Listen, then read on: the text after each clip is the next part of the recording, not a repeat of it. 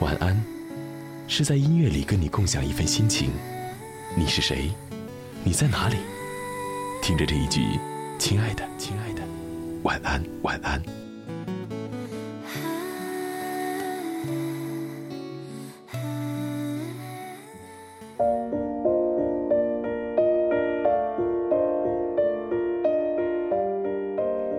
前一阵子看了一本书，全因书名的吸引，如何成为一个妖孽？于是呢，这就牵扯到自己的名字。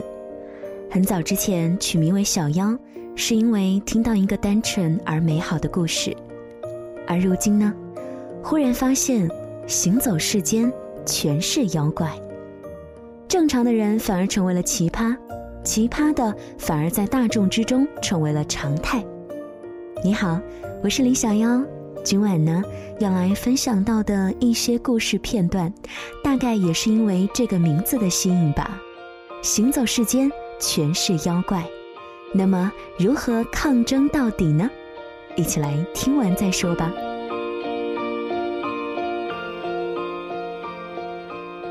有个朋友的朋友，跟男友恋爱八年，分手无数次，最近听说彻底分掉了。我们不太熟，分手之前我见过她一次，那是一个很活泼的女孩，身材好，性格开朗，可以说是美女一枚。我很喜欢她的个性，也很佩服她坚持了八年的感情。她和男友是初中认识的，一起读书，一起毕业，一起高考。大学中途，男孩退学回家做生意去了，女孩念的是航空学校。毕业本来可以直接的去飞东南亚航线，可是男友怕她一飞不回，于是女孩为了男孩放弃工作，留在家里。可现实并不是偶像剧，他们并没有一个 happy ending，而是男孩逐渐的厌倦，寻觅了新欢，于是分手。男孩玩够了，又回来。女人毕竟是感情主导的动物，于是又原谅了他。男友不时的又觅新欢，女孩几近崩溃，没有好的工作，只能够在小区做社区服务，也没有好的感情。那个男孩就是这样的个性，根本就安分不下来。到了两家正式谈婚论嫁的前夕，女孩终于忍受不了男孩的花心，两个人还是分手了。嗨，行走世间，全是妖怪。分手之后，我又见过他一次，因为之前把头发都给剃了。那次见他的时候是个板寸头，依然活泼开朗，谈笑风生的，眉宇间也并没有看到小说中所描述的那一种淡淡的忧伤。他还调侃自己说：“小区门口有人经过，又退了回来，问他说：‘哎。’”你是男孩还是女孩？我才知道，其实每个人都很坚强。听说之后，他也谈过一些短期的恋爱，可这个为同一个男人打过无数次孩子的女人，已经再也没有什么剩下的爱可以和他人来分享了。最近再一次听说他的状况，说是现在和一个女人同住。两个人常常拉着手同来同往，其他人也不知道这两个女孩到底是什么关系。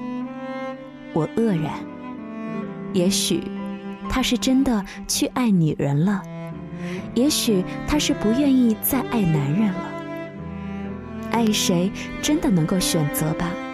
当我们足够强大的时候，又或者他是再也没有任何的力气去爱任何人了。后来认识他的人，可能永远也看不懂他，只是觉得他奇怪。只有我们这些旧朋友才会知道，他曾轰轰烈烈、不顾一切的那么爱过一场。另外有一位男性朋友，大四那年遇到一个女孩，他决定放弃自己回家的机会，和今后能够继续深造的学业，远去他乡。为的就是喜欢两个字。可是那个女孩之前答应的好好的，事情到了眼前却并不领情。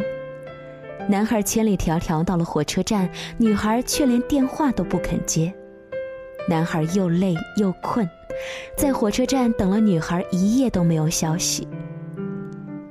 男孩灰溜溜地回到学校，从此发愤图强，北上闯天下，去了一个北方大都市，对过去的事绝口不提，至今也没有再交往正式的女朋友。当年那么执着的孩子，现在的爱，变成了在豆瓣上申请无数的小号，寻觅四幺九。其实他至今想着女孩。零九年到现在，常常看她的空间，留意她每天的心情，看她和别人的对话，也觉得自己今后一定会找一个跟女孩类似的人结婚。我问，为什么不适合他呢？因为得不到。估计过几年我还一无所有，女孩都该结婚了吧？他就追过那么一次女孩子。别的一切都可以不要，却失败了。他说：“我以后再也不会像那样追一个女孩了。”觉得那个时候的自己真好傻。忽然觉得，也许上天就是酷爱惩罚那些任性的孩子。另一位闺蜜跟男朋友相恋两年，两人从来没有吵架红脸。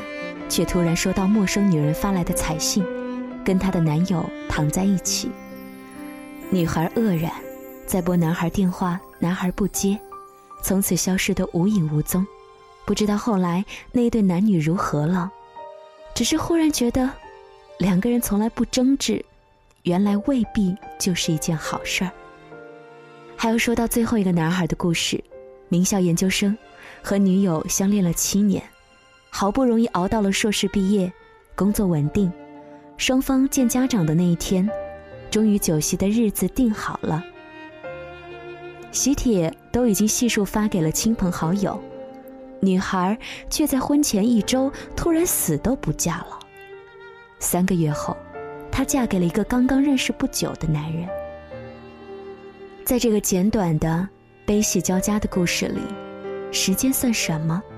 共同经历的风雨又算什么呢？